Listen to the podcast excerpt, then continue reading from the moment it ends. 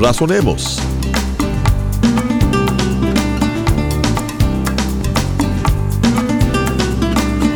Dios nos ha dado las pautas a seguir para vivir una vida centrada y llena de propósito. En este programa estaremos examinando la Biblia, que es la palabra de Dios escrita y que nos guía a la verdad y al conocimiento mismo de Dios.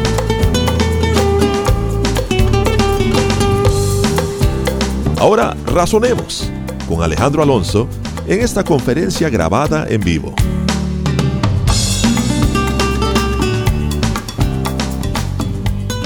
Juan capítulo 15, aquí el Señor ha terminado una conversación con sus discípulos y la continúa, pero la conversación que ha terminado es la conversación que está sentado a la mesa con ellos.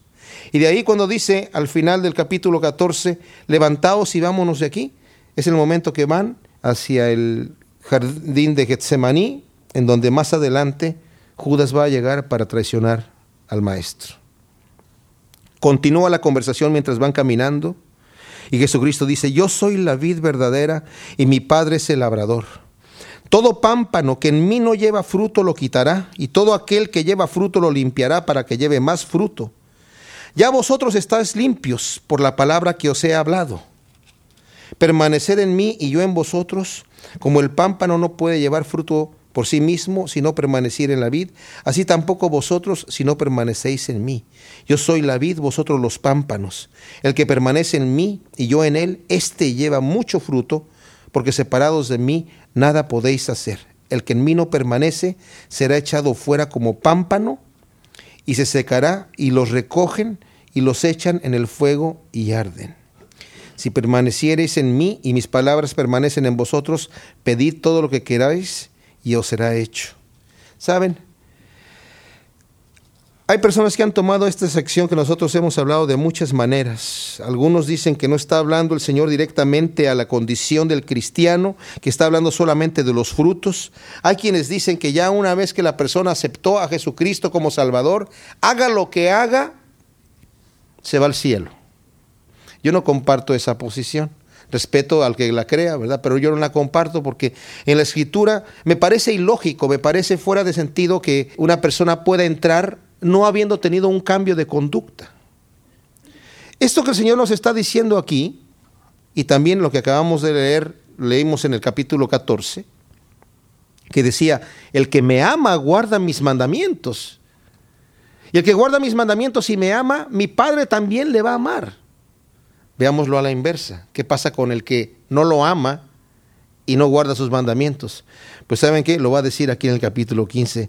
El que me aborrece a mí también aborrece al Padre. Dice, el mundo me aborrece a mí porque no me ama a mí y también aborrece al Padre. Esos son los dos contrastes. Ahora, si yo en un momento de emoción o de lo que sea, de convencimiento mental o de lo que sea, me vuelvo a Cristo, arrepentido de mis pecados y, estoy con Él, si llega el momento en donde yo rechazo al Señor, ¿qué va a pasar conmigo? Porque dice el Señor aquí, yo soy la vid verdadera y mi Padre es el labrador.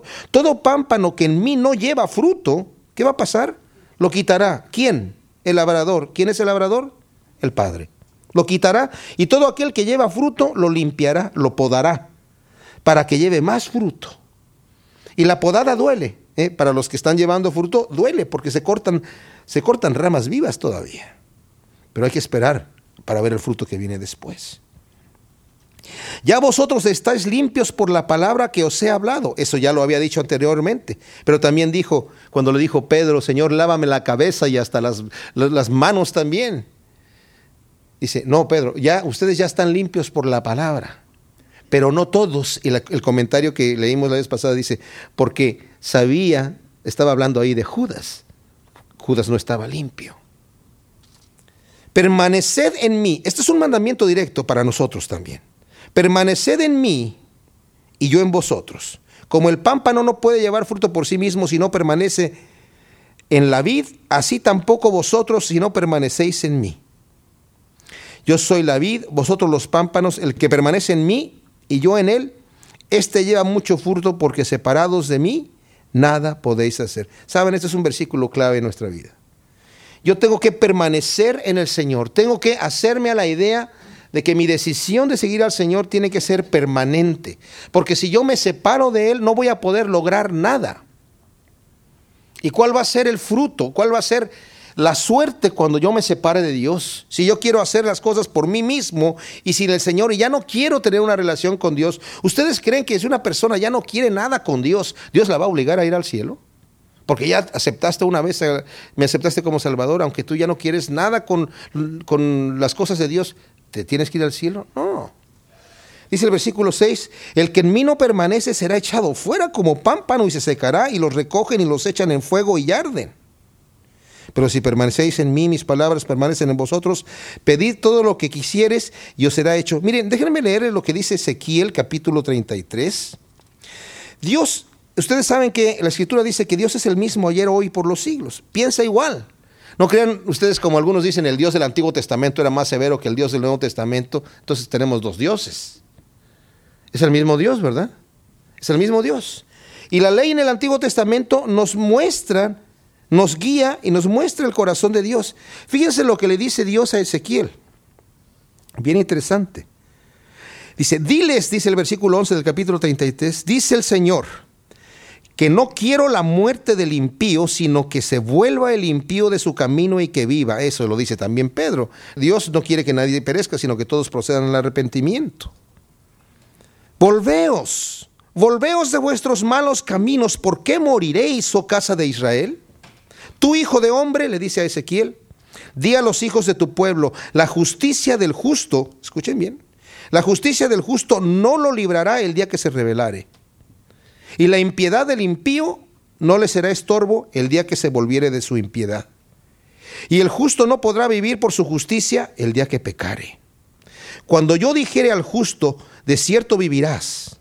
Y él confiado en su justicia hiciere iniquidad, todas sus justicias anteriores no serán recordadas, sino que morirá por su iniquidad que hizo. Cuando yo dijere al impío, de cierto morirás, y él se convirtiere de su pecado, e hiciere según el derecho y la justicia, si el impío restituye la prenda y devolviere lo que hubiere robado y caminar en los estatutos de la vida, no haciendo iniquidad, vivirá ciertamente y no morirá. No se le recordará ninguno de sus pecados que había cometido. Hizo según el derecho y la justicia, vivirá ciertamente. Luego dirán los hijos de tu pueblo, no es recto el camino del Señor. El camino de ellos es el que no es recto. Cuando el justo se apartare de su justicia e hiciere iniquidad, morirá por ello. Cuando el impío se apartare de su impiedad e hiciere según el derecho y la justicia, vivirá por ello. Y dijisteis, ¿no es recto el camino del Señor? Yo os juzgaré, oh casa de Israel, a cada uno conforme a sus caminos. ¡Wow! ¡Qué tremenda cosa! Así es como es el Señor. Tenemos que cuidar lo que hacemos. Dios nos sostiene. No tenemos que andar así, ay Dios mío, y si peco ahora ya, ya estoy expuesto al infierno. No, no. Para que yo me aparte de Dios, toma una gran decisión. Para que yo no lleve fruto, necesito simplemente no vivir un cristianismo. Dice el Señor, por sus frutos los conoceréis. ¿Saben cuál era el mensaje de Juan el Bautista? Para los judíos. Ya el hacha está puesta a la raíz de los árboles. Todo árbol que no lleve buen fruto lo cortará, será cortado y será echado al fuego. Lo mismo que está diciendo aquí de los pámpanos. Ahora, nosotros no tenemos que esforzarnos para dar fruto. Lo único que tenemos que hacer es permanecer en la vid, permanecer pegados al Señor, permanecer con Él. No tenemos que decir, ay, tengo que dar frutos. Ustedes creen que un naranjo está diciendo, ay, tengo que dar naranjas, ya, ya, ya, porque ya es el tiempo. No, el fruto lo da solo. Ese está en su naturaleza producir naranjas. Ni tiene que decir, ay, ojalá que me tengo que fijar que sean naranjas y no limones, sino que va a decir la gente. No, eso no sucede. Y nosotros, cuando producimos el fruto del Señor, lo producimos cuando andamos en el camino, que Él es el camino, y andamos en la verdad, y andamos en la vida, y estamos allí. Dice, por eso Él dice, el que permanece en mí, llevará mucho fruto. Y si no lleva, está llevando el fruto necesario, mi padre va a llegar. Él es el labrador y lo está cuidando, lo está viendo todo el tiempo. Y dice, ah, aquí le falta, le va a doler si le voy a cortar este ramita aquí, pero vamos a ver el fruto que va a producir el año que viene por haberle cortado esa ramita. Y saben, cuando el Señor nos corta esas ramitas, a nadie nos gusta. A nadie nos gusta. A nadie. Es desagradable, pero después vemos el fruto que el Señor trajo a través de esa podada en mi vida.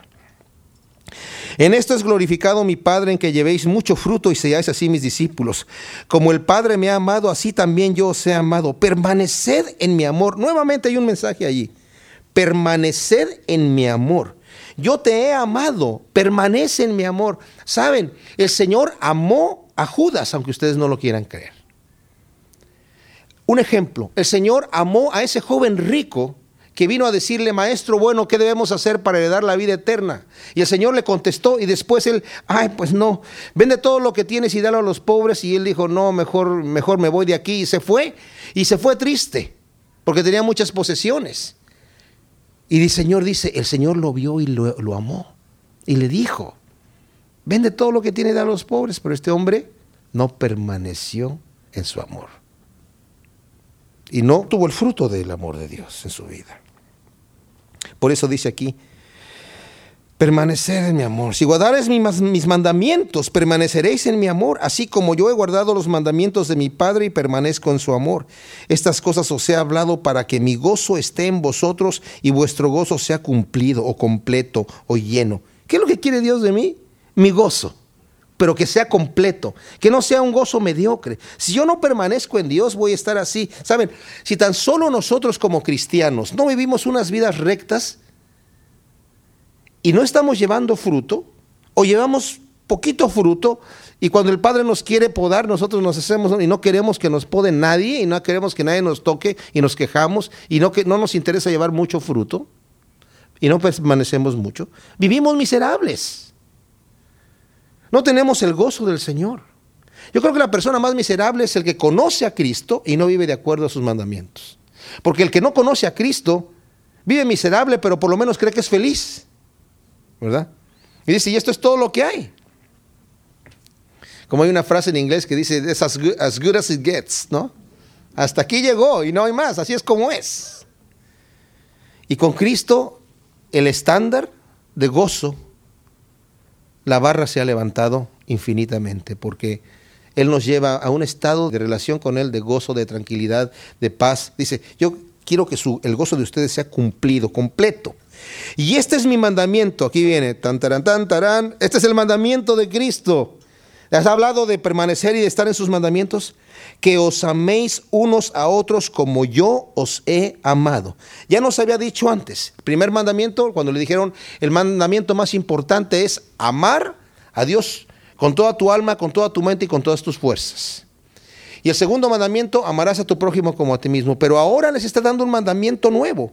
Ámense entre ustedes como yo los he amado. Ahora, Veamos el estándar que el Señor nos pide. Esas son nuestras metas. Tal vez no alcanzamos completamente.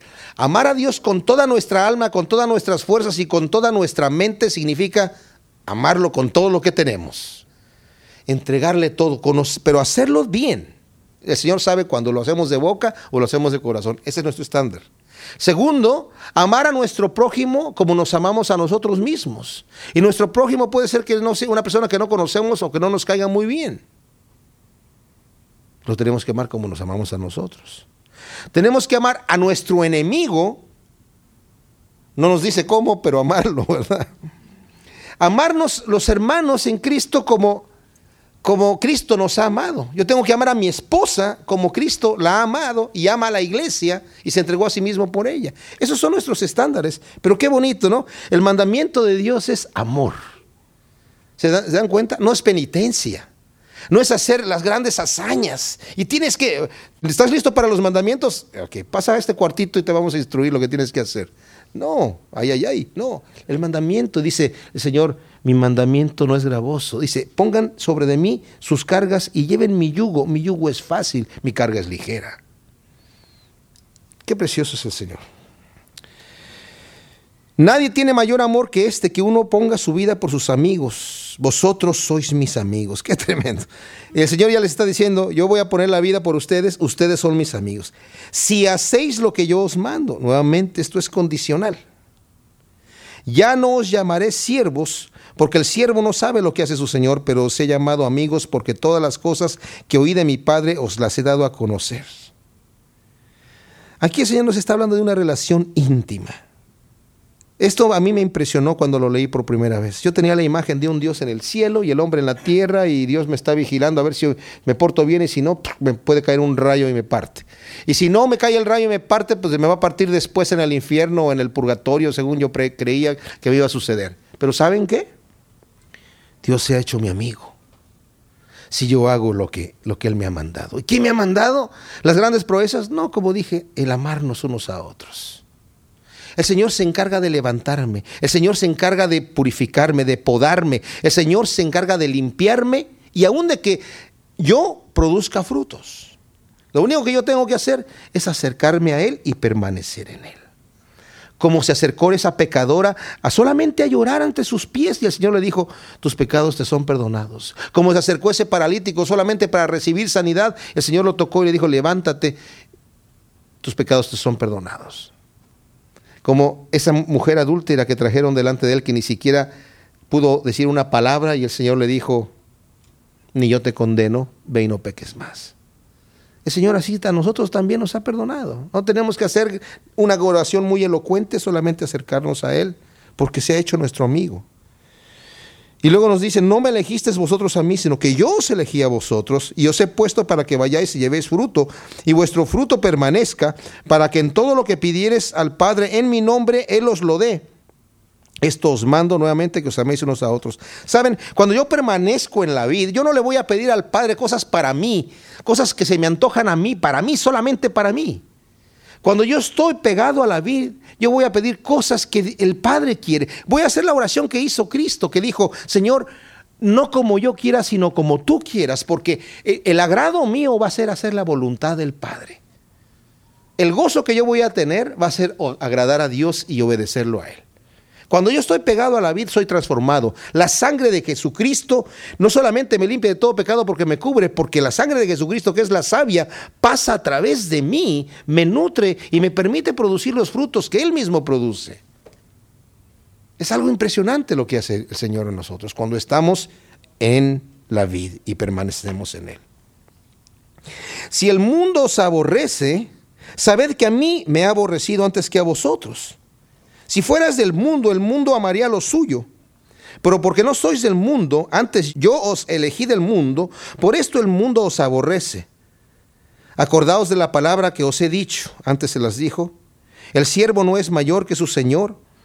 Si a mí me han perseguido, también a vosotros os perseguirán. Si han guardado mi palabra, también guardarán la vuestra. El Señor les había dicho que el siervo no es mayor que su Señor cuando les lavó los pies, ¿verdad? Y aquí el Señor se lo está recordando nuevamente y poniendo en este contexto, ya advirtiéndoles que van a tener problemas afuera como Él ha tenido problemas afuera. Mas todo esto os harán por causa de mi nombre porque no conocen al que me ha enviado. Fíjense qué impresionante es lo que va a decir aquí. Si yo no hubiera venido ni les hubiera hablado, no tendrían pecado, pero ahora no tienen excusa por su pecado. El que me aborrece a mí, también a mi Padre aborrece. Anteriormente dijo que el que me ama a mí también ama a mi Padre. El que me ha visto a mí ha visto al Padre. El que me aborrece a mí, a mi Padre aborrece. Y más adelante el Señor también les va a decir, dicen que en el día el Señor separará a los cabritos de las ovejas y a uno les va a decir gracias porque me diste de comer y me diste de beber y me sustentaste cuando tuve problemas y me visitaste cuando estaba enfermo. Señor, cuando hicimos estas cosas, por cuanto lo hiciste a uno de mis pequeñitos, a mí me lo hiciste. Y a los de la izquierda les va a decir, Apartados de mí, malditos, porque tuve hambre y no me diste de comer, sed y no me diste de beber, enfermo y no me visitaste, en la cárcel no me atendiste. ¿Cuándo, Señor, te desatendimos y, e hicimos esas cosas contigo? Por cuanto no lo hiciste a uno de estos pequeñitos, ya hablando de nosotros, a mí tampoco lo hiciste. O sea, aquí está diciendo, el que me aborrece a mí, aborrece al Padre. El que me ama a mí, ama al Padre. Pero después lo va a extender a la iglesia también, a ustedes también. El que le dé un vaso de agua a un profeta, por cuanto es profeta, recompensa de profeta recibirá, dice el Señor en otra parte. Si yo no hubiese hecho entre ellos obras que ningún otro ha hecho, no tendrían pecado, pero ahora han visto y han aborrecido a mí y a mi Padre. Pero esto es para que se cumpla la palabra que está escrita en su ley. Sin causa me aborrecieron. Pero cuando venga el consolador, nuevamente el Paracleto, el Espíritu Santo, en quien yo, al quien yo os enviaré del Padre, el Espíritu de verdad, el cual procede del Padre, él dará testimonio acerca de mí. Vosotros daréis testimonio también porque habéis estado conmigo desde el principio. Quiero leer los primeros cuatro versículos del capítulo que sigue porque el párrafo continúa hasta ahí, en realidad. Estas cosas os he hablado para que no tengáis tropiezo. Estas advertencias el Señor se las da y les está advirtiendo, ustedes van a ser atacados por el mundo, no van a ser populares. El mensaje que yo les estoy dando no es un mensaje popular. ¿Saben qué? El verdadero mensaje del Evangelio no es popular en el mundo. Todo lo que se hace popular es el puro dulcecito y los mensajes así que tienen eh, seudónimos de cristianismo, ¿verdad? Nombres de cristianismo, pero no son cristianismo verdadero. El cristianismo verdadero, el mundo lo aborrece, porque aborreció a Cristo, el Señor ya no lo dice aquí. Os expulsarán de las sinagogas y aún viene la hora cuando cualquiera que os mate pensará que rinde servicio a Dios. ¿Se acuerdan de la Santa Inquisición que duró cuatro siglos, matando cristianos y judíos? Cualquiera que los mate llegará a esa hora, pensará que rinde servicio a Dios. ¿Cuál, ¿Cuál, santa inquisición? Si ustedes ven en cualquier parte del mundo, porque están por todas partes del mundo, los lugares donde tenían estas salas de tormentos, es indecible lo que le hacían a la gente en el nombre del Señor, entre comillas. Si en el nombre de Dios supuestamente mataron a Jesucristo en la cruz, diciendo, ha blasfemado. Y a muchos cristianos también. Y harán esto porque no conocen al Padre ni a mí. Mas os he dicho estas cosas para que cuando llegue la hora os acordéis que ya os lo había dicho. Saben, el Señor nos ha llamado a una vida de paz, a una vida de amor, a una vida de descanso. Pero el descanso no es el descanso que vamos a tener aquí en el mundo. El descanso es el que vamos a tener en Él. Es un descanso verdadero. Es un descanso de tal grado que las aflicciones estas que acabamos de leer aquí, que para nosotros podrían ser algo que pensaríamos, yo no lo podría soportar. Si nosotros hemos encontrado un descanso en el Señor, en el momento de la prueba, vamos a poder llevar la prueba. Hay una promesa de Dios que dice que Él no nos va a dejar pasar una prueba que no podamos resistir. No nos va a, dejar que permanezcamos en una prueba que no podamos resistir, sino que juntamente con la prueba viene la salida. Pero cuando el Señor permite una prueba en mi vida, la permite por un propósito bueno y no malo. Recordemos eso porque eso es una promesa del Señor. Santiago dice, hermanos míos, acuérdense y eh, regocíjense cuando se encuentren en diversas pruebas, sabiendo que la prueba de vuestra fe produce un fruto espiritual, paciencia. Mas tenga esa paciencia su obra completa.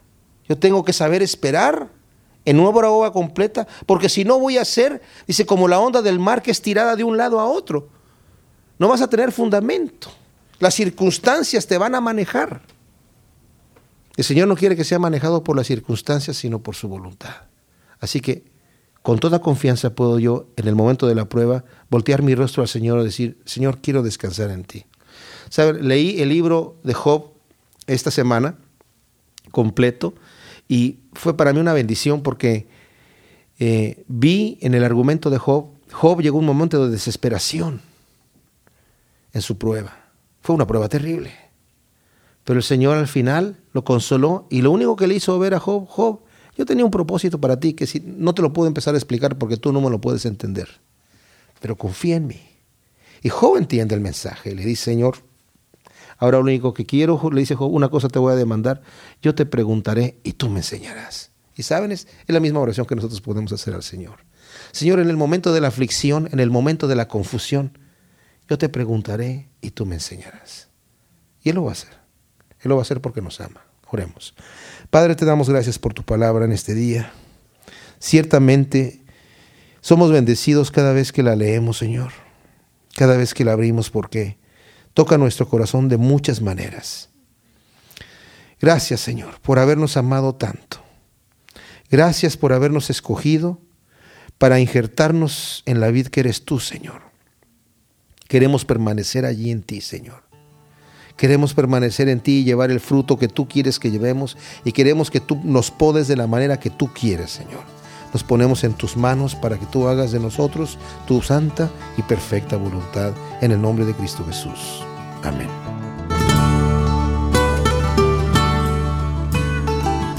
Esto fue Razonemos. Para solicitar copias de las enseñanzas de Alejandro Alonso, por favor escríbanos al correo electrónico razonemos.yahoo.com o al programa Razonemos, PO Box 1063, Murrieta, California 92564. Nuevamente, la dirección es correo electrónico razonemos@yahoo.com o al programa Razonemos, PO Box 1063, Murrieta, California 92564.